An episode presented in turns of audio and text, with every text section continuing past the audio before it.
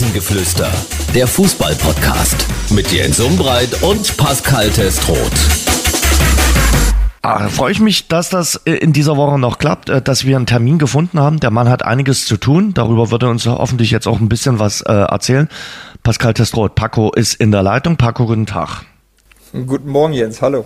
Paco, ich kann mir vorstellen, die Stimmung rund um Ingolstadt ist etwas aufgeheitert. Ja, die Stimmung ist positiv, muss man wirklich sagen. Wir haben mit zwei Derby-Siege in Folge gelandet. Ähm, ich glaube, wir haben den Turnaround geschafft und ähm, wir sind frohen Mutes, jetzt äh, die Saison anzufangen.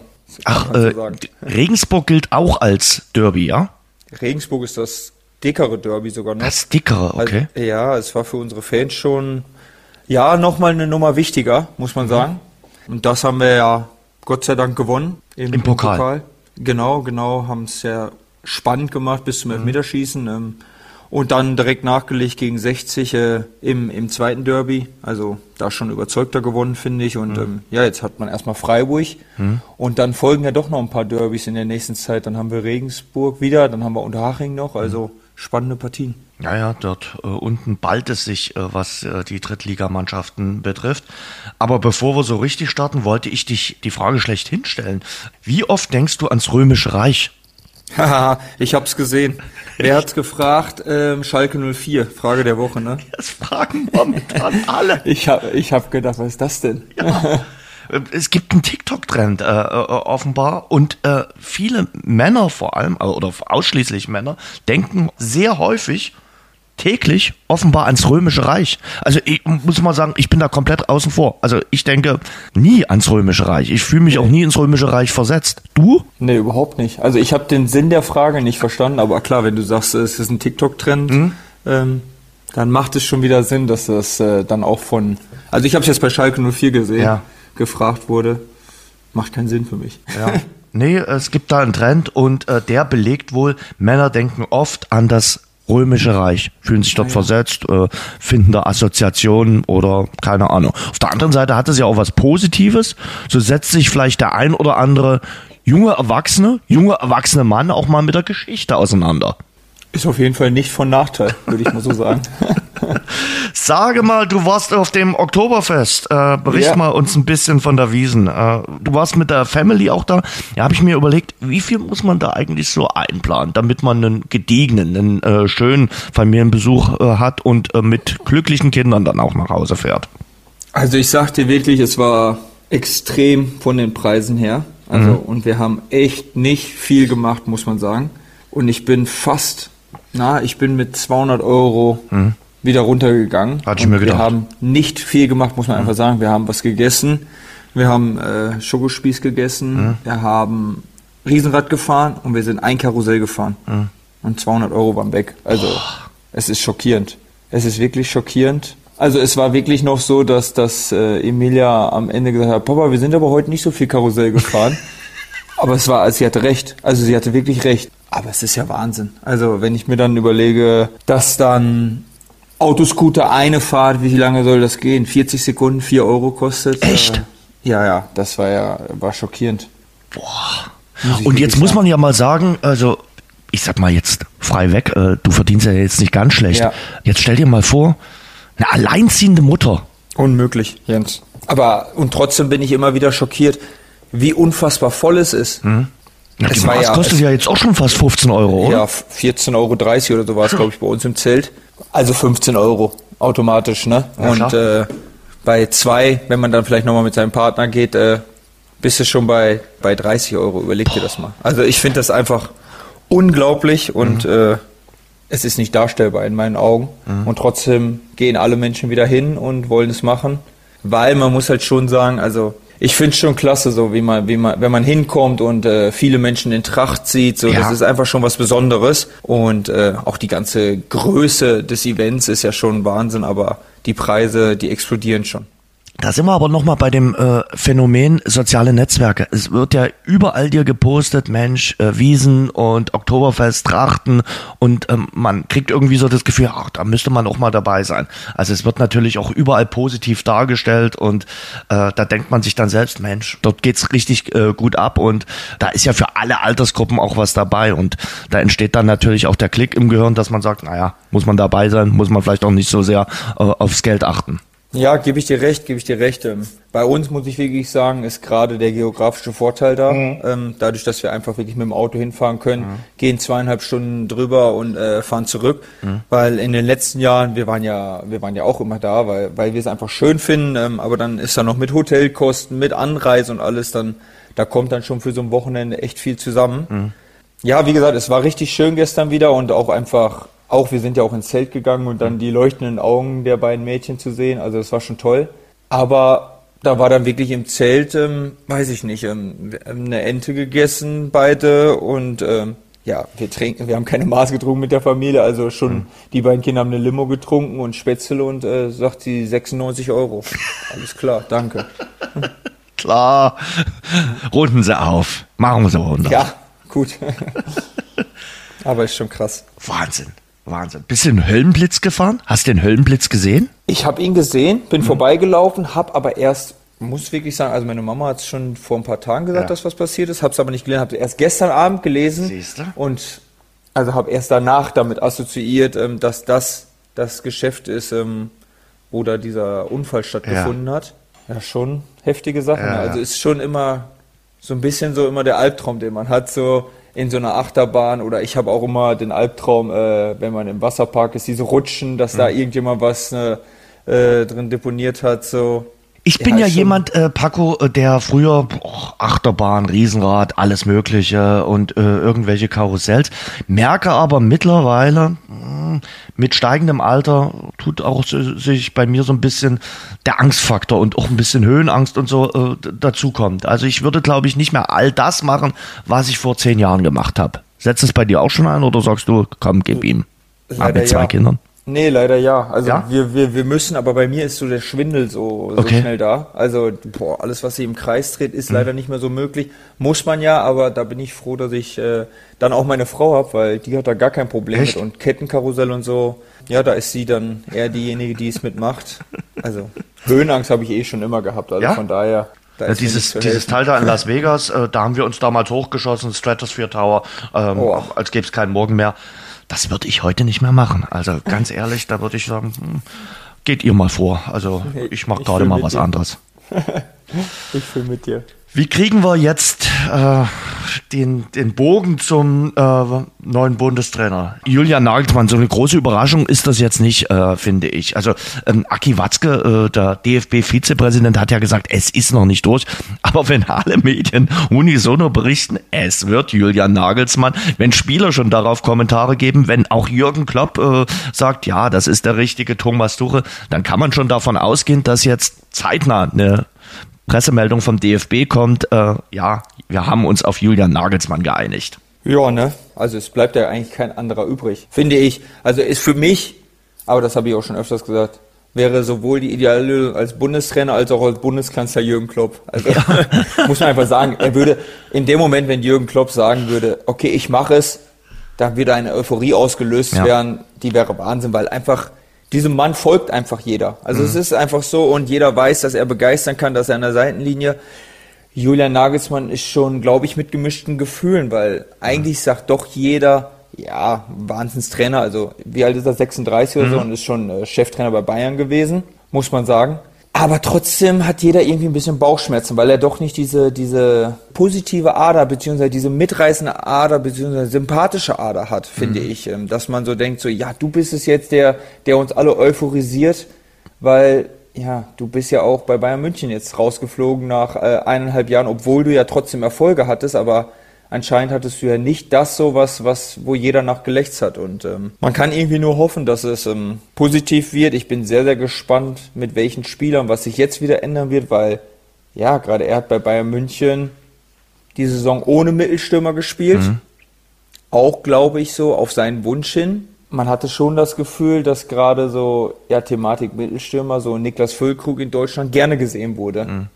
Ne? Und ähm, ja, es war jetzt kein richtiger, aber trotzdem hat äh, Thomas Müller jetzt gegen Frankreich unter Rudi Völler direkt wieder im Mittelsturm gespielt und irgendwie war das schon wieder was anderes. Also ich finde, man hat anders mitgefiebert und ähm, eine deutsche Nationalmannschaft ähm, muss mit einem klaren Mittelstürmer spielen, ja. ist meine Meinung. Und nur so kriegst du die Euphorie hin und ähm, ich bin gespannt, ob Julian Nagelsmann es macht oder ob er dann wieder eigene Ideen hat, dass dann Serge Gnabry da spielt und, und so weiter und so fort. Also ja, es ist jetzt nicht so, dass es jetzt eine unfassbare Euphorie an einem auslöst. Ich will ein paar Sachen, die du jetzt schon so angedeutet hast, mal äh, noch vielleicht ins Detail gehen. Du hast äh, gesagt, na, Nagelsmann äh, ist ein guter Trainer, ist ja auch jemand, der so ein bisschen Taktik besessen ist, auch so ein kleiner Nerd ist. Da frage ich mich natürlich, wann will er seine ganzen Ideen, die er sicherlich auch weiterhin hat, wann will er die äh, implementieren? Denn er hat ja gar nicht so viel äh, Zeit. Mit einem Team kannst du jeden Tag arbeiten, kannst denen auch sagen, wir müssen jetzt das, das und das machen. Jetzt hat er ja noch die Länderspielreise in die USA, dann gibt's im äh, November die Länderspielabstellung, im März nochmal einen Termin und dann geht's ja schon direkt los mit der EM-Vorbereitung. So viel Zeit hat er doch gar nicht. Der muss die ja vor allem bei Laune halten und in ja kurzen äh, Einheiten oder in kurzen äh, Abstellungen äh, versuchen, da sein System zu implementieren. Also viel Zeit bleibt ihm nicht. Also ganz große Erfindungen äh, kann er gar nicht anstellen. Ich habe aber das Gefühl, dass das eventuell auch ein Grund mit war, weil sie einfach sagen, okay, wir setzen auf einen gewissen Bayern-Block mhm. ähm, und der Bayern-Block hat jetzt eineinhalb Jahre unter ihm gespielt, dass es ähm, vielleicht so mitdenken, okay, gut, er hat die Jungs da, dann hat er von Leipzig noch einige, die es im Blut haben, mhm. dass man einfach darauf vielleicht hofft, weil, ja, ich glaube, die USA-Reise, ja, das weiß ich auch nicht so. Also er kann froh sein, dass sie in diesem Jahr ist und nicht im letzten Jahr, weil im letzten Jahr wären einige muskuläre Probleme wahrscheinlich mhm. drei, vier Tage äh, vor der Reise reingeflogen, weil das ist ja einfach tödlich, diese Reise, muss ja. man ja ehrlicherweise sagen. Also ist ja auch eine gewisse Art von Wettbewerbsverzerrung. Also ja wenn ich dann an Dortmund denke, wie ich es jetzt mitbekommen habe. Aber es ist schwierig, ne? Also und, und die wollen natürlich äh, jetzt alle dabei sein bei der USA-Reise, da äh, gebe ich dir schon recht, aber du sagst ja Bayern-Block. Glaubst du, dass zum Beispiel Thomas Müller und Manuel Neuer sofort geschrien haben, Mensch, super, der Julian Nagelsmann ist äh, endlich wieder da, jetzt als äh, Bundestrainer. Er hatte doch, so hat Hasan Salihamidzic ja gesagt, als sie sich von Nagelsmann in München getrennt haben, er hatte doch die Bayern-Kabine verloren oder Teile der Bayern-Kabine. Ja, hat man so gehört. Ne? Jetzt hat man ja gestern so in den Zeitungen, sie, die Zeitungen probieren jetzt ja auch positiv über ihn zu schreiben. Ja, Einmal, dass er aufs Geld fällt. Also das muss man ja auch sagen, wenn das wirklich stimmt, mhm. so mit diesen 20 Millionen, die er noch ausstehen hat und äh, 4 Millionen, die er jetzt verdient, also 4 Millionen sind unglaubliches Geld, aber im Verhältnis, wenn er wirklich auf 16 Millionen verzichtet, dann ist es schon, finde ich schon krass. Also mhm. so, dann sieht man wirklich, er brennt für die Aufgabe. Ähm, dann hat man jetzt die Artikel gelesen, dass ja Müller sich super mit ihm verstanden hat und äh, sie direkt telefoniert haben, weiß ich nicht. Aber ich glaube, Thomas Müller kann seine Position schon einschätzen. Mhm. Und ich glaube auch nicht, dass er jetzt mehr so den Gedanken hat, ich muss jedes Spiel spielen. Und ich glaube, da wäre Julian Nagelsmann echt dumm, wenn er ihn nicht mitnehmen würde, weil er gibt der Mannschaft, dem Land und dem Verein einfach unfassbar viel. Manuel Neuer aber glaubst du wirklich, Manuel Neuer kommt nochmal zurück? Ich, du, keine ich glaube nicht dran. Ja, ich, ich kann es dir nicht sagen. Aktuell würde ich so sagen, boah, das wird ganz, ganz schwierig. Das wird echt schwierig, äh, ob das nochmal sowas äh, wird, weil das ist natürlich jetzt schon ein langer Prozess. Guck mal, der, der Skiunfall war im letzten Dezember. Jetzt sind wir äh, Mitte Wieder September. Dezember fast, ja. Ja. Er wird nicht das jünger. Auch, das kommt halt auch noch hinzu. Also Woche für Woche wird verschoben. Mhm. Also ich kann dir sagen, ich habe mit voller Überzeugung ähm, Sven Ulreich bei Kickbase gekauft, weil ich einfach der vollen Überzeugung bin, dass er noch viele Spiele machen wird. Ja. Ich kann mir das nicht vorstellen. Manuel Neuer hat noch kein einziges Team trinken. Also selbst das, ähm, wenn ja, sie werden ihn dann wahrscheinlich schnell wieder in die Kiste stecken, aber irgendwo musst du ja dann ja auch mal eine Erklärung finden, warum dann ein Testegen, der wirklich seit Jahren Topleistung bringt. Und ich ja. finde auch jetzt in den Länderspielen hat er Topleistung gebracht.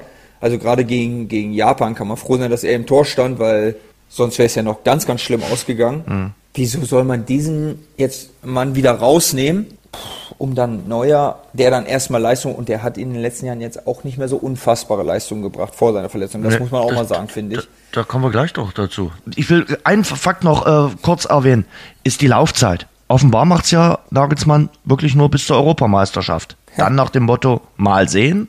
Oder sagt er sich dann, pff, nee, eigentlich sehe ich meine Zukunft erstmal als Clubtrainer? Ich habe da, da so das Gefühl, dass in Madrid wird ja ein Trainer danach Nationaltrainer von Brasilien. Und das wäre so, das wäre so wirklich eine Win-Win-Situation so. Also Deutschland braucht einen. Er ist der naheliegendste. Er will ja auch im, er will ja auch aktiv sein. Also du willst ja nicht mit 36, ja klar, er hat seine Million, aber das, die wird er auch überall kriegen. Also er wird ja sein Geld weiter verdienen, weil es ja ein Top, Top, Top Trainer ist. Also deswegen, er will ja arbeiten. Er denkt ja nicht so, oh, jetzt setze ich mich aber drei Jahre hin und mache Urlaub und krieg schon mein Geld. Das erfüllt ihn ja nicht. Von daher, so, jetzt hat er das und ich meine, Jens, wie viel Glück soll man haben? Eine Heim-EM. Ja, Also, klar. wer darf das schon bauen? Eine Heim-WM, eine Heim-EM. Also, wir reden ja immer noch alle von der WM 2.6. Er ist einfach, der darf die Nationalmannschaft betreuen bei der Heim-EM und wenn es gut geht, wie, wie in Himmel soll er katapultiert werden. Ja, klar. Und ich glaube schon, dass er 2024 dann auch wieder in den normalen Trainerjob zurückfinden wird. Weil normalerweise müsste es ihn mehr erfüllen und nicht mit 36 Nationaltrainer werden. Eigentlich schon, weil es ja wirklich nur, wie hat äh, einer der Experten gesagt, es ist ein Teilzeitjob. Also du bist halt äh, vier, fünf Mal im Jahr richtig im äh, Fokus, dann zu den Turnieren. Aber ansonsten kannst du halt nicht täglich mit einer Mannschaft arbeiten. Und ich glaube, das erfüllt ja eigentlich einen Trainer, diese, diese Arbeit, diese täglichen Gespräche, auch dieses äh, Überlegen, wie, welche Taktik richtig auf den Gegner aus, diese englischen Wochen, das ist doch das Besondere. Ja, also denke ich auch. Also ich kann es mir nicht anders vorstellen. Und mal sehen. Ich glaube, ich bin gespannt, wie es wird. Und ich, ich hoffe einfach, dass es gut wird, weil ich will, dass Deutschland gewinnt. Ja, das glaube ich wollen alle. Und du hast schon gemerkt mit diesem Sieg gegen äh, Ja, wobei Frankreich. du sagst, das glaube ich wollen alle. Jetzt vielleicht wieder, aber Ja. es glaube glaub ich schon eine Zwischenzeit, Ja. Wo es auch viele gab, die gedacht haben, boah, hoffentlich verlieren die wieder oder so. Nicht hoffentlich verlieren die wieder, aber ja, war ja klar, die haben wieder verloren. Ach, die Genau. können gar nichts. Die. Letzteres. Ne? Also, Letzteres. Schließe ich mich nicht mal aus, weil es ist so, ah, die Nationalmannschaft war, pff, ja, die Nationalmannschaft durch, stand ne? doch so ein bisschen für das Land gerade. Naja, Ja. und wieder verloren und ja, so ist halt Deutschland aktuell. Und dann kam Rudi Völler, war so ein bisschen Revival und äh, Thomas Müller macht noch das 1 zu 0 in der vierten Minute. Alle gucken sich an, ach Mensch, es geht doch sogar. Und die haben gleich wieder eine gewisse Identifikation gestiftet. Dann das Publikum in Dortmund, es war zwar Länderspielpublikum und trotzdem hast du gemerkt, dort war auf einmal wieder eine Stimmung drin in dem Tempel. ich finde, man hat das schon bei der, beim Singen der Hymne Ja. gesehen, dass bis auf Emre Can jeder Spieler mitgesungen hat. Und teilweise auch wirklich mit einer Inbrunst so. Das war schon, also es war eine andere Euphorie, aber ganz ehrlich Jens, aber schlimmer als nach dem Japan-Spiel konnte es ja auch nicht mehr werden, wenn Hansi Flick sich hinstellt und sagt, oh, vielleicht sind wir ja nicht so stark wie Japan.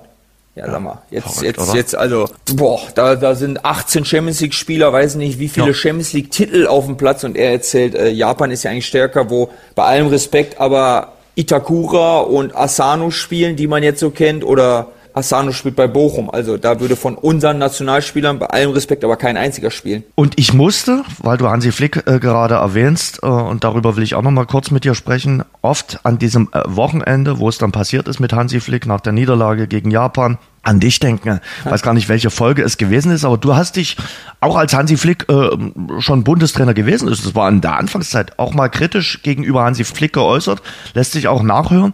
Und dann dachte ich, Mensch, äh, der Pascal Testrot äh, hat er recht gehabt. Äh, auch damals über die Bayernzeit, weil ja viele sagen, na ja, guck mal, der, der Flick hat sechs Titel geholt. Ähm, er hat das natürlich damals gut gemacht bei den äh, Bayern. Das muss man einfach mal sagen. Er hat es auch gut moderiert. Er kam damals in eine Situation, das hat nicht mehr funktioniert mit Kovac und hat dann quasi, um es jetzt mal böse zu sagen, auch die Ernte mit eingefahren.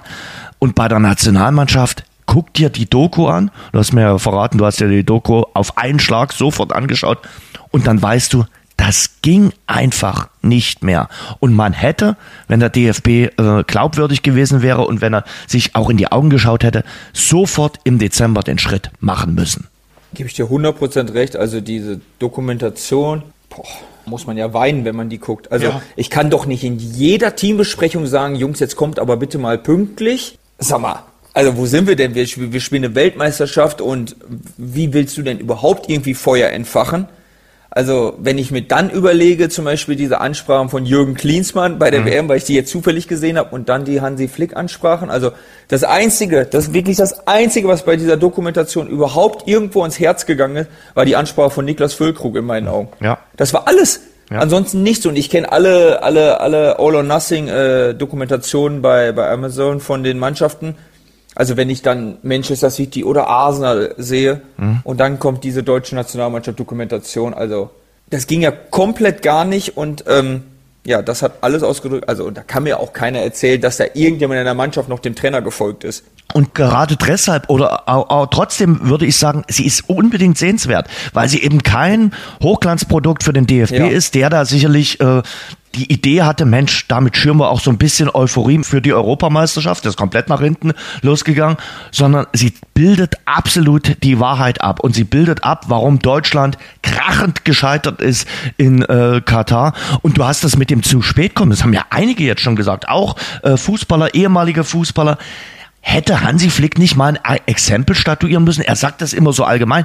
Eigentlich hätte doch Julian Brandt, ich mag Julian Brandt, Julian Brandt ist ein äh, intelligenter Junge, aber dort, äh, als der zu spät kommt, ein Exempel statuieren müssen und sagen müssen, du, ganz ehrlich, äh, beim nächsten Spiel bist du nicht mit dabei. Denk mal drüber nach, äh, du kannst auch nicht erst in der fünften Minute aufs äh, Spielfeld äh, traben. Er sagt das immer so ganz allgemein. Ich frage mich, warum kommen denn die Jungs auch alle zu spät? Die hatten doch dort nichts zu tun. Die sind in diesem Trainingscamp, die hatten keine Termine, mussten nicht irgendwie ihr Kind im Kindergarten abgeben oder irgendwelche Termine mit dem Berater machen. Die sind in diesem Camp und kommen trotzdem allesamt immer zu spät. Ja, weil die im Tiefschlaf waren. Genau wie die ganze Weltmeisterschaft.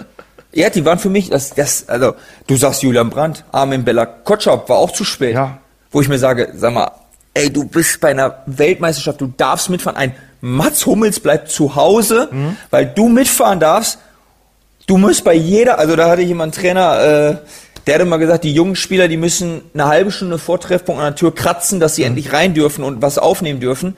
Also das, das Jens, das ist, also ich sag dir ganz ehrlich, da, ich hätte einen Puls von 250, wenn ich sehen würde, dass ich eine Minute zu spät zur Besprechung komme, jetzt in meinem Alter und die kommen da rein, so, ach ja, sorry. Hm. Also, aber da siehst du ja schon, wie, wie alles war, weil die Szene haben sie mit Sicherheit nicht bewusst reingeschnitten, aber sie wollten ja irgendwelche Besprechungen zeigen. Ich meine, die Besprechungen waren auch alle zum Einschlafen, Ja. hatte ich das Gefühl. Ja. Und da waren ja auch Diskussionen so, wo ich, habe ich gar nicht verstanden. Also rede ich eine andere Sprache und also da hat ja anscheinend hat ja links und rechts nicht miteinander geschafft zu kommunizieren und es zu verstehen. Also es war einfach so, wie die Weltmeisterschaft auch war. Und Leider. Und äh, da sind wir nochmal bei Manuel Neuer. Manuel der Neuer hat gar kein kommt, Wort gesagt, oder? der kommt kaum vor. Ein bisschen mit der Binde. Der ist der Kapitän der ganzen Ja, Geschichte und kommt gar nicht groß vor. Das ist natürlich auch äh, bedenklich, finde ich. Also äh, in jeder anderen Doku von All or Nothing spielt der Kapitän eine ganz entscheidende Ja. Rolle bei diesen ganzen Dokus, auch bei den Football-Dokus. Und hier, der Kapitän der deutschen Fußballnationalmannschaft, ist eine Randerscheinung. Ja, gebe ich dir recht. Du Jens, ich, ich nochmal einmal darauf zurückzukommen. Einfach diesen ganzen Tiefschlaf. Ich habe jetzt im Länderspiel gegen Frankreich, der Kommentar war Weltklasse. Mhm. Als er, als das Tor gefallen ist und der Kommentator sagt, oh, herrlich, dass die drei Trainer mal direkt jubeln und Ja. nicht erst auf ihrem iPad gucken Ja. müssen, weil sie sehen, was auf dem Platz passiert. Und Ja. so ist für mich das auch. Also wenn ich das da gelesen, wenn ich da gesehen habe, Professor Doktor, der die Spiele analysiert hat und darauf machen sie die Aufstellung. Der Mann, spielt aber eine ich- ganz tragende ich- Rolle, ne? Also der ja, spielt- der, der ist ja die Hauptrolle. Ja, aber Nee, und ich, ich- kannte den vorher gar nicht. Noch nie was von gehört und ich bitte dich, also bei einer Weltmeisterschaft, ich kenne doch meine Gegner. Also Ja. ich muss doch nicht 18, ja, es ist mittlerweile so, aber ich muss doch nicht 18 Videoanalysen machen, um zu wissen, oh, wie spielen die Spanier denn jetzt? Nee, ich muss das gucken und ich muss gucken, wenn gerade mein Spieler und wenn gerade mein Stürmer, äh, da bin ich wieder bei Niklas Füllkrug, wenn der gerade der Einzige ist, der überhaupt eine Euphorie im Land und innerhalb der Mannschaft ausüben kann, dann stelle ich den einfach aus und guck nicht, welch, wer hat denn mehr progressive Läufe gehabt oder sonstiges, weil, boah. Aber gut, da habe ich mich im Winter schon viel drüber aufgeregt und das hat es jetzt nochmal wieder verstärkt und ich hatte das Gefühl, als Rudi Völler jetzt Trainer war, da wurde einfach mal normal trainiert und äh, nicht 47 Systeme durchtrainiert, sondern äh, ja, wurde einfach darauf Wert gelegt und da war eine einfache Aufstellung und komischerweise, die Jungs können ja tatsächlich Fußball spielen. Das können Und sie. dann kann man auch, Frankreich war natürlich nicht unbedingt das A-Team, muss man ehrlicherweise sagen. Aber trotzdem haben die Deutschen eine gute Leistung gebracht, richtig Leidenschaft, Engagement reingebracht und ähm, ja, und so kann man auch ganz schnell, wie Thomas Müller sagt, eine Euphorie auslösen, weil Genau. man muss Spiele gewinnen. Und das haben wir jetzt auch, um den Rückschluss zu machen, bei uns ja auch gemerkt. Ja. Du kannst erzählen, was du willst, du musst Spiele gewinnen. Wir haben jetzt zwei Spiele gewinnen und auf einmal ist wieder eine Euphorie da. Damit sind wir in der dritten Liga. Äh, Genau. Bevor wir über euch sprechen, vielleicht ein Satz zu Patrick Schmidt, den du ja kennst. Horror. Ja, oder? Also da- das, ich will gar keine Bilder äh, groß mehr sehen. Ja, äh, ich habe eins von- gesehen. Also wir, wir waren ja auf dem, auf dem Oktoberfest und einer hielt uns da schon das Handy hin. Boah, war da schon absolut Horror. Und jetzt in den Nachtagen und jetzt, was man gelesen hat, er hat jetzt die erste OP hinter sich, um zu stabilisieren, Hm. damit die nächste OP, also, also wie viel Horror soll es sein und dann dieses Er ist ja ein ne? gebranntes also, Kind. Er hatte ja auch schon. Ja, komplett. Äh, ja, schlimme Verletzung schon, ne? ja, also. Boah, Ja, und meine Frau hat gestern noch gesagt, so wenn sie hat sich bei mir, natürlich, wenn sie das Bild sieht, denkt sie natürlich auch an meine Verletzung zurück und so von den Bildern, wo, Mhm. wo mein Knie wegstand. Aber es stand weg und ist wieder reingegangen. Mhm. Aber bei ihm bleibt es ja einfach dann in dem Moment so und oh mein Gott. Nee, nee, nee, nee, ganz schlimmer Moment und weiß ich nicht, am besten brichst du in dem Moment ein Spiel ab. Also es hat doch gar keinen Sinn mehr gehabt, so ein Spiel. Also, Also- da will ich doch auch gar nicht mehr Fußball spielen, wenn mein, wenn mein Teamkollege oder auch Gegner in dem Moment, ja, weiß ich nicht, so da liegt. Brich einfach ab und sag, komm, wir wiederholen es in vier Wochen so ungefähr. Aber in dem Moment, Ja, ist interessant. Also, weil, weil der Zuschauer draußen sagt, na ja, der wird jetzt in, ins Krankenhaus gebracht, dann operiert, aber du siehst das dort, du siehst, wie der leidet, wie der schreit und äh, denkst dir, ich kann an alles denken, aber ich kann jetzt nicht an, an, an, an die nächste taktische Anweisung denken. ich habe auch einen, einen Schienbeinbruch äh, in meiner Karriere live miterlebt bei, bei Max Kruse. Ja. Also Jens, ein Knall kannst du dir nicht vorstellen. Ja. Diese Schienbeinschoner waren, ich glaube, in drei Teilen. Die sind über den ganzen Platz geflogen gefühlt und das ist, oh mein Gott. Mhm. Also es war auch ganz, ganz Horror damals. Ich, ich glaube, es war Max Kruse. Ich bin mir nicht ganz sicher, aber ich Mhm. glaube, es war Max Kruse. Und dann, wenn der Krankenwagen kommt und du guckst ja auch irgendwie nur noch dahin, ne? Also Mhm. so kommt der Krankenwagen, der wird dann da äh, hingebracht, äh, hat dann die, die Maske schon auf dem Gesicht und du sollst dann auch weiter Fußball spielen. Also, ne, irgendwo ist man ja dann doch Mensch, aber gut. Da bleibt wirklich nur äh, der Wunsch äh, auf schnelle, gute und vor allem äh, intensive Genesung. Äh, Aber wird ja keine schnelle sein, weiß jeder von uns. Also, ja, ja. na, Ja. da kommt was auf ihn zu. die, die einsamen Tage dann in der Reha, also das äh, Zurückkämpfen, aber er weiß, wie es geht und äh, er hat es halt schon mal äh, mitgemacht und äh, ja, toi toi toi. Ja, absolut. Ihr habt, du hast vorhin schon anklingen lassen, das Derby gegen die Löwen gewonnen und äh, damit den Löwen wahrscheinlich auch so einen Wiesenbesuch erstmal äh, versaut. Also ich kann mir nicht vorstellen, dass die Löwen aktuell sich auf der Wiesen blicken lassen. Äh, müssen in der ersten Halbzeit ganz gut gespielt haben, äh, die Löwen, aber ihr habt dann die zweite Halbzeit dominiert und so was ich mir sagen lassen habe, auch verdient gewonnen. Gut zusammengefasst. Also erste Halbzeit waren sie besser, muss man sagen. Eine unfassbare Nervosität bei uns zu sehen. Warum auch immer, aber sie war einfach da. Also wir kamen gar nicht wirklich ins Spiel rein und äh, wir haben ja, einen Bauerntrick beim Freischuss gemacht, der aber sehr, sehr effektiv war und gehen verdienen einzeln in Führung. Man muss auch sagen, zu schwach, um dann, also sie hätten höher führen müssen zur Halbzeit. Ja, und dann in der Halbzeitpause haben wir gewisse taktische Umstellungen gemacht. Auch, auch ich habe nochmal in der Ansprache so ein bisschen das gehalten, habe ich gesagt, so, wir haben ja trotzdem unsere Chance gehabt, obwohl wir richtig schlecht gespielt haben. Lass uns jetzt mal gut spielen, dann werden wir sie vernichten. Und äh, in der zweiten Halbzeit, es hat richtig, richtig Spaß gemacht, auf dem Platz zu stehen. Wir haben 45 Minuten lang durchgefeuert, also und hochverdient dieses Spiel dann auch 2-1 gewonnen. Also sie können auch wirklich froh sein, dass es nicht höher ausgegangen ist. Ähm, also das war richtig geiler Fußball, da, da will man mitspielen und ähm, deswegen sage ich ja, ich hoffe, dass das jetzt so, so ein richtiger Brustlöser für uns war und die Saison jetzt so richtig beginnen kann, weil die ersten Spiele ja, waren nicht so überzeugend, vor allen Dingen ja auch punktetechnisch und ähm, jetzt haben wir zwei gute Spiele gemacht und darauf muss man jetzt äh, ja aufbauen und äh, ja auf dem Zug mit, mit weiterfahren. Also wenn ich jetzt ganz klar sagen würde, Dresden war gar nichts. Also War wenig, ne? Ja, das würde ich schon sagen. Also da, klar, du kannst natürlich reingehen und sagen, okay, wir versuchen hier mal einen Punkt zu holen. Äh, da- dann kommt die rote Karte dazu. Die rote Karte, dass die strittig ist, ohne Frage. Aber äh, trotzdem äh, kannst ja dann trotzdem irgendwas versuchen. Und eine Chance in 90 Minuten war ein bisschen wenig, fand ich. Ja, wie gesagt, also wir haben es uns auch anders vorgestellt, aber Ja.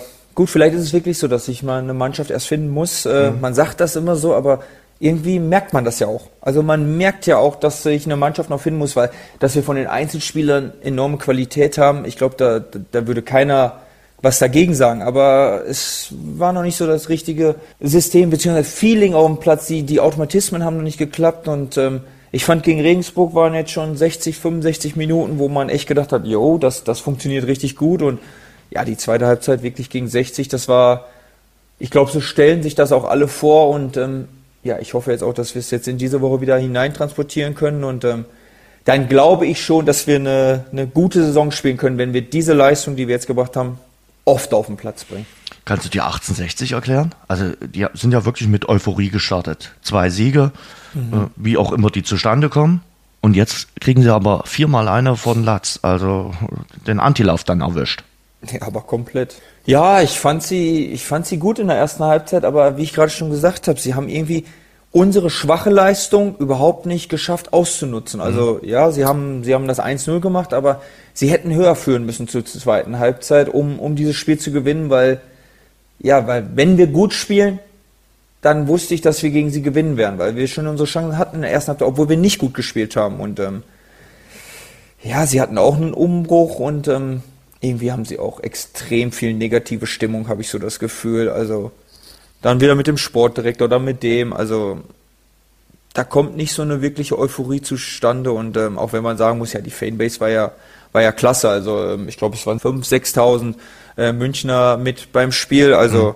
ist ja schon ist ja schon was da, aber ja, haben jetzt so ein bisschen, haben jetzt in Sandhausen verloren, haben gegen Aue verloren, haben gegen uns verloren. Also extrem negativ laufen. Und jetzt spielen sie, glaube ich, in Halle. Also auch kein schönes Spiel. Und Halle hat gar nicht so schlecht gespielt im äh, Duell gegen äh, Erzgebirge Aue, zumindest äh, 50, 60 Minuten. Danach kam dann Aue und äh, Aue in der Schlussphase, dein Ex-Verein. Das ist äh, auch nochmal eine besondere Komponente. Und gerade Pavel Dotschew hat momentan so ein bisschen das goldene Händchen. Ähm, die Spieler, die der einwechselt, ich glaube, sechs von zehn Toren wechselt Pavel Dotschew aktuell ein. Also der scheint da wirklich ein, ein Auge äh, zu haben für seine Auswechselbank. Ja, hat ja leider gegen uns auch geklappt am ersten ja. Spieltag. Äh, ja. Nee, nee, funktioniert. Ihr habt dafür gesorgt, dass die so gut in Fahrt ja, sind. Ja, klar. Nee, es ist schon, da entsteht eine Euphorie in Aue, muss man ganz klar sagen.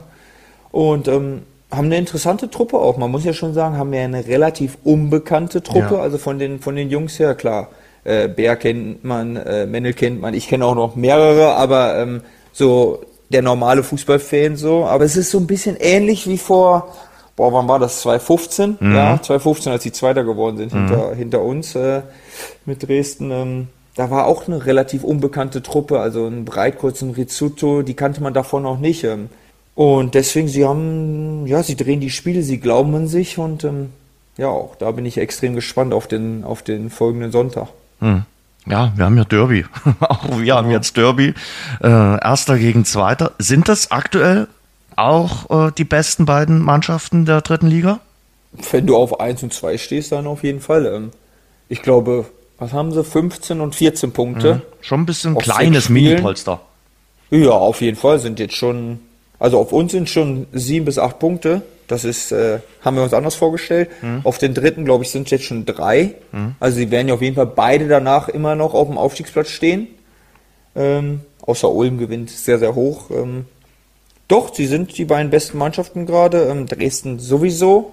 Und Aue macht es einfach richtig gut und ähm, stehen dann auch verdient dann da oben. Ähm, ich meine, sie haben jetzt auch eine, schon gute Gegner geschlagen. Also sie haben uns geschlagen, sie haben Sandhausen geschlagen, sie haben in München gewonnen, sie haben jetzt gegen Halle gewonnen. Also das ist alles keine Laufkundschaft gewesen. Ne, wollte ich sagen, dann du schon verdient da oben mit auch und ja, wie gesagt, ich bin gespannt auf Sonntag. Also ich denke schon, dass Dresden der Favorit ist, hm. weil sie von der individuellen Qualität schon, schon in meinen Augen höher oder stärker besetzt sind hm. ähm, und weil sie es auch einfach auf den Platz bringen und sie spielen zu Hause, aber Aue ist so ein bisschen gerade mal wieder dieses, dieses gallische Dorf, was ich früher schon immer ja. gesagt habe, was sie jetzt gerade auch wieder sind. Ähm, es würde mich jetzt nicht überraschen, wenn sie am Sonntag auch in Dresden gewinnen würden, auch wenn ich sage, Dresden ist der Favorit. Quote, Siegquote Dynamo 1,57. Hm, das ist fast ein bisschen zu äh, gering, äh, also würde ich sagen. Also weil es ist halt Derby, äh, nochmal eigene Gesetze und äh, der Schacht in Dresden, das ist äh, ja so was Spezielles, finde ich. Also äh, ich find, finde Dynamo ist leichter Favorit. Ich würde sagen aktuell 60-40. Ja, gehe ich mit, gehe ich so. komplett mit. Und äh, natürlich, ich sag mal, Aue kann da erstmal entspannt reingehen, kann sagen, okay, wenn wir hier einen Punkt mitnehmen, ist alles gut, ist alles fein. Für Dynamo ein Die Punkt? Müssen, ne? Nee. Nee. Ja, Dynamo muss ja. schon zu Hause gewinnen, um es ist einfach aufgrund der Konstellation, ne? Mhm. Also sie müssen schon gewinnen und ähm, ja, ich, ich bin extrem gespannt aufs Spiel. Ich werde es ähm, auf der Rückfahrt verfolgen aus Freiburg. Mhm. Ich glaube, wenn Dynamo ins Rollen kommt, werden sie das Spiel auch gewinnen. Aber sobald es irgendwo ein bisschen hapert und Aue seine Chancen sehen wird, ähm, da können sie Dynamo schon richtig wehtun. Mhm. Und nun hat der FC Erzgebirge einen Torhüter, der ganz besonders gern in Dresden spielt. Ja, der es kann, muss man sagen. ja. Der vielleicht gegen Halle nicht jeden Pass anbringt, aber in Dresden ja. vor dem K-Block, das gefällt ihm. Ja, der kann aber Bälle halten und das ist für mich das Entscheidende beim Torwart. Klar, er bringt den Pass nicht an und kriegt das 1-0 dadurch, aber wie er den Ball in der 88. Ja. Minute von Niedfeld wieder hält, den halten nicht so viele Torhüter in der Liga und ähm, ich kann dir sagen, ich hatte Martin Mennel super gerne hinter mir stehen immer, weil da wusste ich, da darf auch mal ein Stürmer durchkommen und auf ihn zulaufen oder mhm. äh, aufs Tor schießen, weil wenn er irgendwie zu halten ist, dann wird Martin ihn schon halten und ähm, ich glaube, er freut sich schon vor dem K-Block einzulaufen. Also hier ist auf jeden Fall große Derby-Vorfreude und äh, ja, alle sind irgendwie heiß auf das äh, Duell, auf diesen äh, Sonntagabend. Das ist dann so, äh, ja, der, der, der Abschluss des Wochenendes und das Beste kommt dann quasi an diesem Wochenende tatsächlich hier in Dresden äh, zum Schluss. Hoffentlich wird's dann auch das Beste. Ähm, manchmal haben ja so Derbys, sind die ja dann vom, vom spielerischen Niveau nicht die ganz obere Klinge, aber eins ist klar, es wird auf jeden Fall umkämpft, es wird bissig und es wird dort auf dem grünen Rasen ordentlich zur Sache gehen. Das glaube ich auch. Also, das wird ein heißes Spiel. Bin gespannt und Außenrum wird es auch heiß. Also ja, die Stimmung ist ja einfach gigantisch. Ne? Ja, ne? also, ja, ja. War schon Innerhalb vor, weniger vor Stunden das ja. ausverkauft und äh, klar, die, die, die Leute sind jetzt hier heiß und äh, das wäre natürlich auch ausverkauft gewesen, wären es Achter gegen Neunter äh, gewesen wäre. Aber so ist es natürlich nochmal äh, irgendwie was ganz Spezielles und äh, was ganz Besonderes und das ist echt ein Spiel, auf das man sich tatsächlich freuen kann. Wie siehst du die Situation in Duisburg? Äh, Thorsten Ziegner hat es als ersten Trainer erwischt. Äh, in, in, Duisburg ist es auch ordentlich unruhig, schlechte Stimmung. Natürlich noch keinen Sieg äh, geholt. Und dann trifft es natürlich äh, den Trainer. Äh, Thorsten Ziegner in der letzten Saison fand ich eigentlich ganz ordentliche und gute Arbeit gemacht, aber den Start natürlich komplett in den Sand gesetzt. Ja, wenn ich drei Punkte aus ähm, den Spielen habe, dann, dann ist es nicht, nicht nee. so, wie sie sich vorstellen. Also ich finde Thorsten Siegner einen richtig guten Trainer eigentlich so, so, ich habe noch nie mit ihm zusammengearbeitet, mhm. aber wenn man mit ihm kommuniziert, der, der steht immer voller Power, voller Energie an der Seitenlinie ähm, und hat ja auch schon gute Arbeit geleistet, aber das hat jetzt irgendwie nicht geklappt. Dann hat man ja noch S-Wein dazugeholt, hat ähm, ja schon auch auf Namen gewiss gesetzt mit Köpke, mit, äh, mit S-Wein, aber ich glaube noch kein Stürmertor. Und wenn dann Sebastian May jetzt am Wochenende schon im Mittelsturm gespielt hat, dann sieht man schon, wie, ja, wie groß die, die Not irgendwo da ist oder wie es noch nicht funktioniert. Also bin gespannt. Jetzt haben sie ja den U19-Trainer ähm, ja. zum vorläufigen Chefcoach gemacht.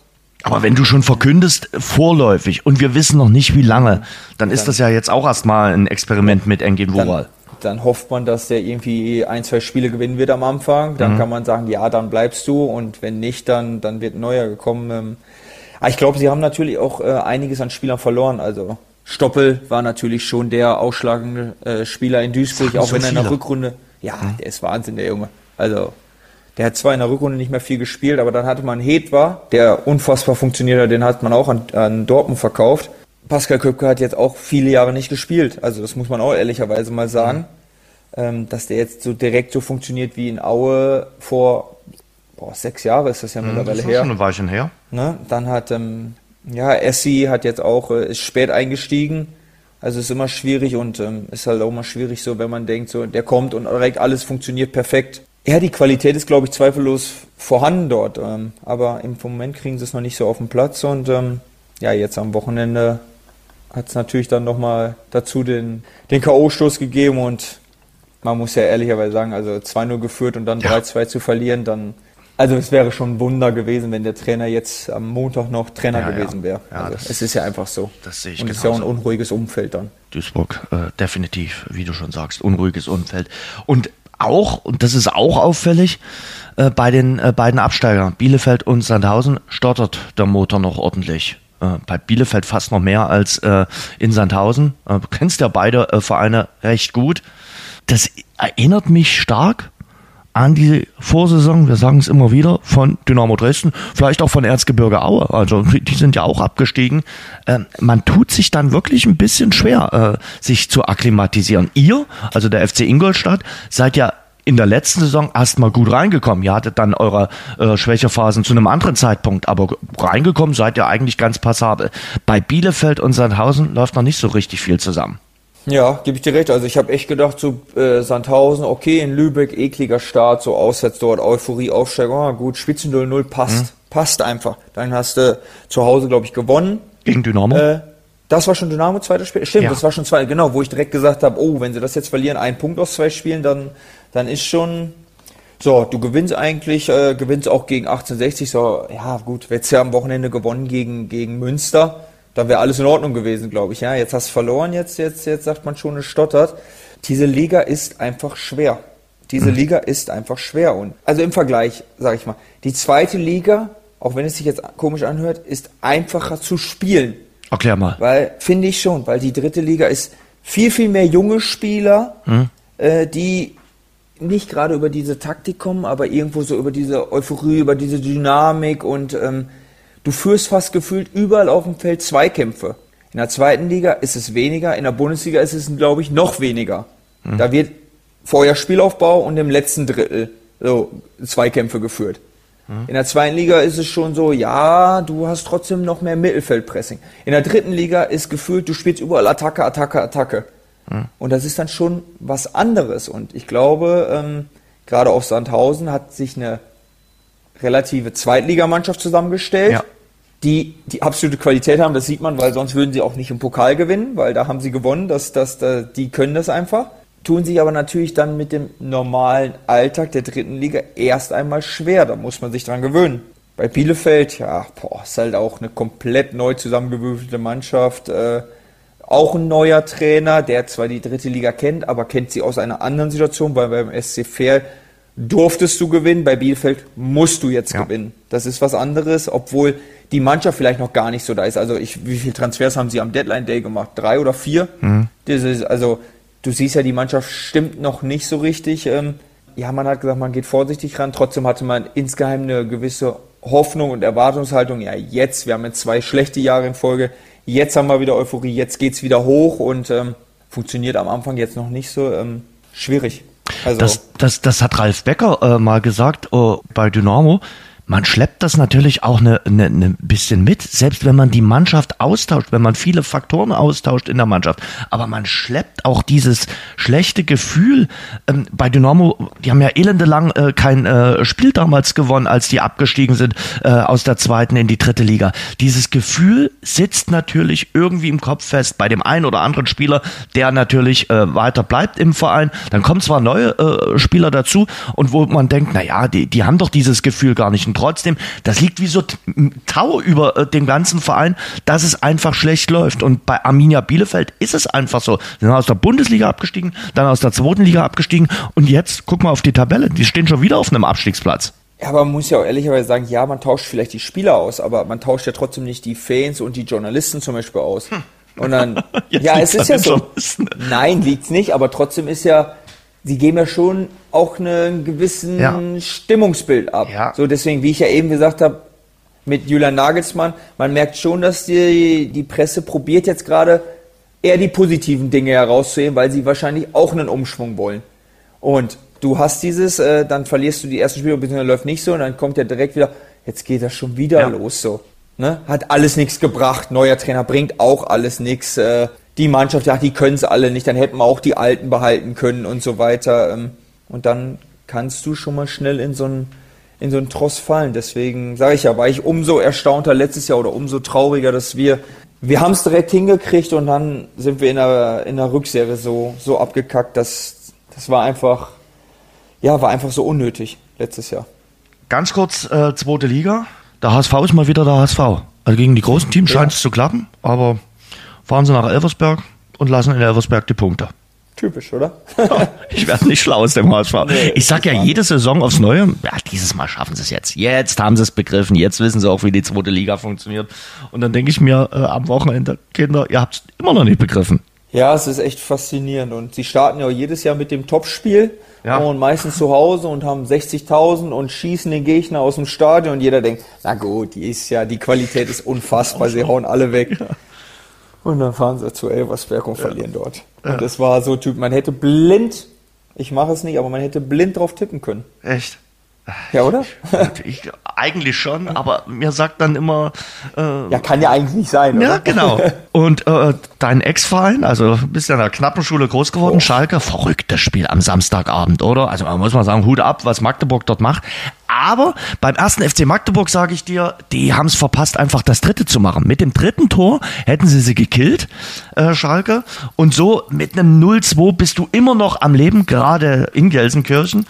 Und äh, dann wird's wieder so ein verrücktes Spiel. Also Magdeburg zuletzt immer mit äh, ganz verrückten Spielen. Also Magdeburg-Fan müsste man in den letzten Wochen sein, oder? Zehn Stück gegen Hertha, sieben gegen Schalke. Das willst du ja schon sehen.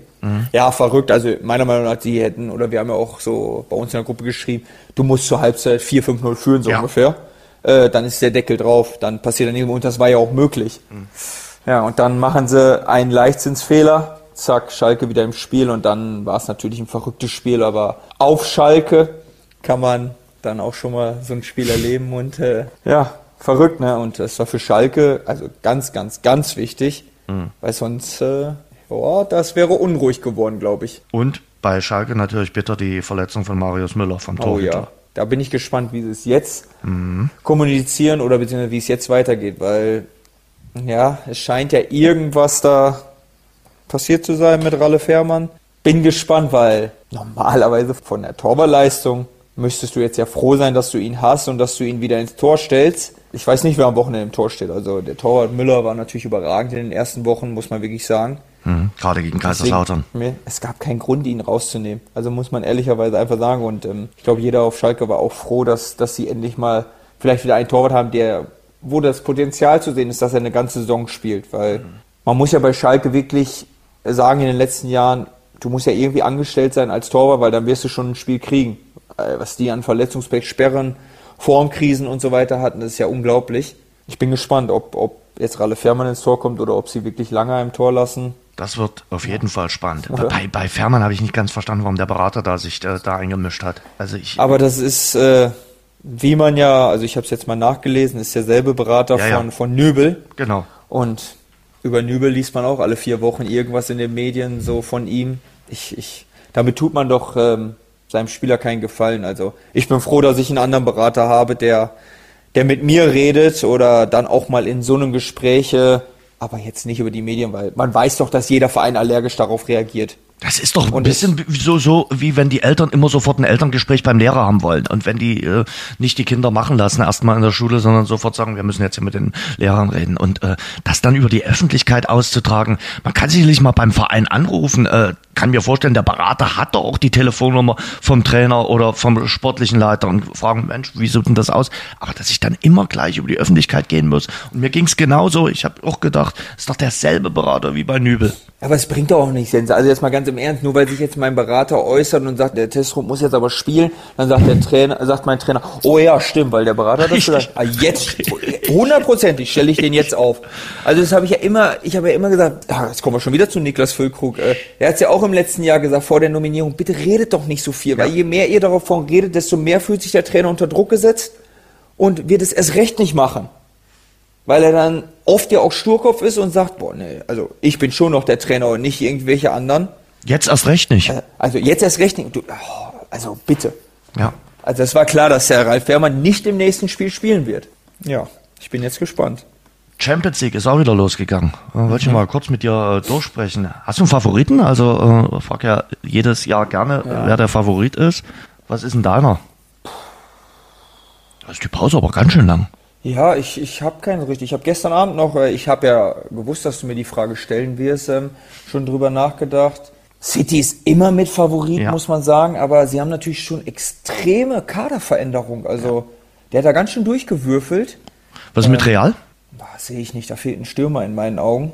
Also um das ganz großen Titel zu holen, die Jungs sind noch jung, ähm, die werden sich krass entwickeln. Also in zwei, drei Jahren wird, glaube ich, Real Madrid, wenn sie den Kader so zusammenbehalten werden und Kylian Mbappé noch dazu bekommen werden, glaube ich schon das Nonplusultra wieder sein. Bayern München gehört immer mit dazu, weil sie es einfach können. aber ich finde auch Paris hat jetzt eine geile Truppe. Finde ich schon. Also die Defensive ist top. Top. Also das ist wirklich, wenn die gesund bleiben, die dürfen halt nicht viele Ausfälle haben. Äh, weil ich glaube, die haben einen relativ kleinen Kader, wie man das Ja, so sieht. Ähm, aber so muss es ja auch irgendwie. Also du hast jetzt ja nicht so die Störenfriede drin, weil jetzt hast du eine klare erste Elf in meinen Augen. Hast einen Top-Einwechselspieler mit, mit, mit dem Stürmer Ranos. Also der hat bei der WM, als er für Ronaldo gespielt hat, drei Tore geschossen. Also du hast schon geile Spieler und die Offensive ist schon brutal. Also die drei, die sind schon heftig. Ähm, aber bei Paris, ja, wir haben es in den letzten Jahren immer gesehen, da kann es auch mal ganz schnell wieder in die andere Richtung gehen. Aber die finde ich schon gut. Also ist Paris dein Favorit? Nein, Bayern München ist mein Favorit. Ach, die Bayern. Die Bayern spielen gegen Manchester United im äh, Auftaktspiel. Dazu noch Kopenhagen und Galatasaray Istanbul. Ich würde mal sagen, äh, wenn sie in der Gruppe Dritter wären, läuft irgendwas komplett schief. Dann ist Thomas Tuchel nicht mehr länger Trainer. Also Achtelfinale als Gruppenerster. 16 Punkte, sage ich. Bin ich von überzeugt. In Manchester gibt es nur Unentschieden. Ja, würde ich sagen. Oder zu Hause im Auswärtsspiel gegen Galatasaray. Anders kann ich mir eben doch nicht vorstellen. Also ich, Also kann ich mir nicht vorstellen. Die sind auch zu gut und die machen es auch immer, jedes Jahr immer wieder gut. Also die wissen immer, worum es geht und ich finde auch immer, wenn ich dann gestern Abend gesehen habe, sie haben auch nicht immer irgendwelche Ideen. Also ich fand es gestern die Aufstellung von Dortmund eine Katastrophe. ja, also du hast hier hast- drei Stürmer und du lässt die alle drei auf der Bank. Mukoko, Haller und Füllkrug. Also dann muss ich mal fragen, warum hast du denn dann den Füllkrug geholt? Also dann, reichen ja eigentlich anderthalb Stürmer aus. Dass du das als Mittelstürmer so siehst, ist mir klar. Aber dass jeder fragt sich, wie passiv und wie ängstlich gehe ich in ein Spiel? Denn du strahlst ja mit einer Taktik auch ein bisschen was aus. Wollte ich sagen, du stellst dich ja hin und sagst, also angreifen wollen wir nicht. Wir werden vielleicht mal ein Konto setzen, aber der wird 70 Meter weit sein. Genau. Äh, vielleicht kommen wir einmal durch. Du hast ja gar keinen Fixpunkt, du hast ja nichts vorne gehabt. Also die erste Halbzeit war ja Angst im Quadrat. Wirklich, ähm, ja nicht irgendwie ein Tor ka äh, kassieren. Und das ist ja nochmal gut gegangen. Also wir hatten ja wirklich auch viel Glück. Und dann alles am Handelfmeter festzumachen, ja, der ist sicherlich strittig. Über den kann man diskutieren. Aber wir müssen nicht drüber diskutieren, dass die Niederlage hoch verdient war für Borussia Dortmund. Wollte ich sagen, also, das war ja, also, Bion Gittes hat den einzigen, meiner Meinung nach den einzigen Torschuss gehabt, oder? Ja. In der Ja. 83. Minute, nee, in der 78. war das irgendwann. In der 80. bin ich schon hochgegangen. Nee, ich, ich fand das Angst am Fußball. Ich verstehe es einfach nicht, weil gegen Paris kann man verlieren, gerade auch in Paris, wie es, glaube ich, Watzke vor dem Spiel schon gesagt hat. Also ist schon der schwierigste Auftakt. Aber geh doch wenigstens hin und probier es, mutig zu sein. Weil unüberwindbar sind sie auch nicht, weil Paris hat am Wochenende äh, ihr Genau. Ligaspiel verloren. Genau. Also, nur wenn du halt hingehst und spielst mit einer Achterkette hinten, ja, dann äh, strahlst du nicht wirklich aus, dass du vorne sehr, sehr viel was machen möchtest. Mir hat einer gesagt, das sieht bei Dortmund so ein bisschen aus wie damals in guten alten Peter Stöger Zeiten. Und da muss ich sagen, ja, hat er nicht ganz unrecht. Es, es sah wirklich ein bisschen aus wie, wir rühren hier ein bisschen Beton an.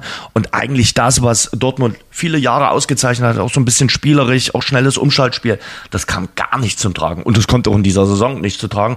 Und das sage ich dir ganz ehrlich, in dieser Todesgruppe. Also es war sicherlich der, der schwierigste Gegner, aber die anderen Gegner heißen AC Mailand und Newcastle United. Viel Ja. einfacher wird's jetzt auch nicht. Also Na. dort weiterzukommen. Herzlichen Glückwunsch. Sehe ich komplett genauso und ähm, also du musst, du musst auch da Euphorie wieder hinkriegen und und und Spirit, Energie und die sehe ich auch gerade nicht und Nee.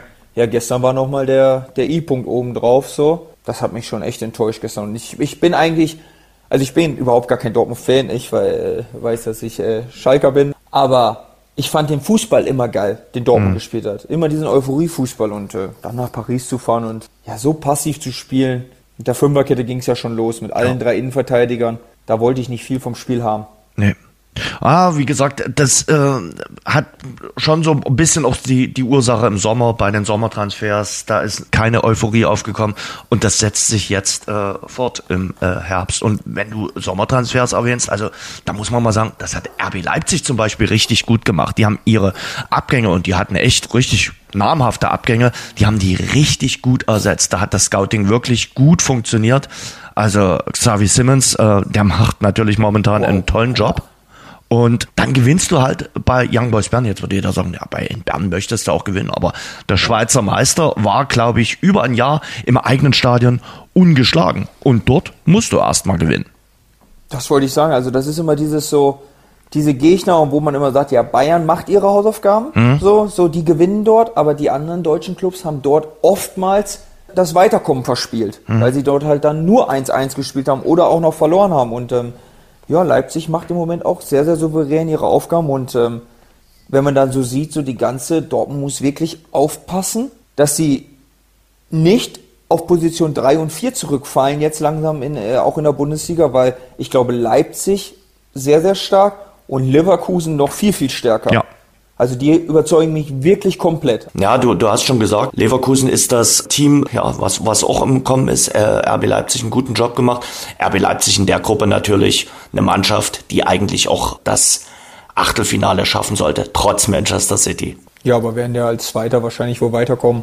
Ich kann mir schon vorstellen, dass sie ja, genug Punkte holen werden, um dann vor Bern und vor Belgrad in der Tabelle zu landen. Und ja, dann mal schauen, was passiert. Und dann natürlich die Champions League Premiere von Union Berlin und besser geht ja gar nicht. Also du gibst deinen Einstand in der Königsklasse beim Champions League Rekordsieger im Bernabeu, im neuen Bernabeu. Also für Union geht so ein Märchen quasi äh, in Erfüllung.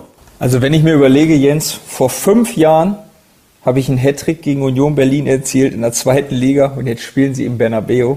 Ist ja unfassbar, oder? Also wie schnell soll die ganze Story geschehen sein und ähm, ja, die haben ja, glaube ich, alle darauf gehofft, in Madrid zu spielen oder ja, in einem großen Stadion in Manchester wäre, glaube ich, auch toll gewesen und so und im ersten Spiel auswärts, also gigantisch und ähm, ja, bin mal gespannt auf heute Abend. Also was traust du Union in dieser Gruppe zu, in dieser auch nicht ganz einfachen Gruppe? Die haben ja doch durchaus namhafte Gegner erwischt. Jens, die Union war gefühlt letztes Jahr noch Abstiegskandidat Nummer eins in der Bundesliga so ungefähr. Normalerweise kann man denen keinen Punkt zutrauen, finde ich, aber sie überraschen einen jede Woche aufs Neue und sie werden wahrscheinlich auch in der Champions League wieder überraschen, weil sie haben es äh, in Europa immer vernünftig gemacht, muss man ja wirklich sagen und ähm, es wird schon interessant. Ich finde es ein bisschen schade, dass sie nicht in der alten Försterei spielen dürfen. Ähm, andererseits ist es aber auch äh, für die Fans, glaube ich, was Geiles, dass jeder Union-Fan äh, diese Champions League-Spiele erleben wird. Und wahrscheinlich, so wie Union drauf ist, werden sie am Ende in der Gruppe noch Zweiter und kommen noch eine Runde weiter.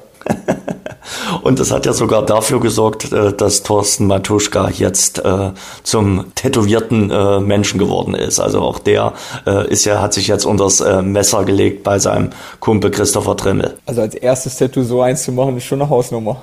Sagt einer, der sich damit auskennt. Wir haben übrigens neulich mal diskutiert in der Redaktion. Ähm, kannst du sagen, was eigentlich ja, ein normales Tattoo kostet, also was man dafür so aufbringen muss? Was ist ein normales Tattoo für dich?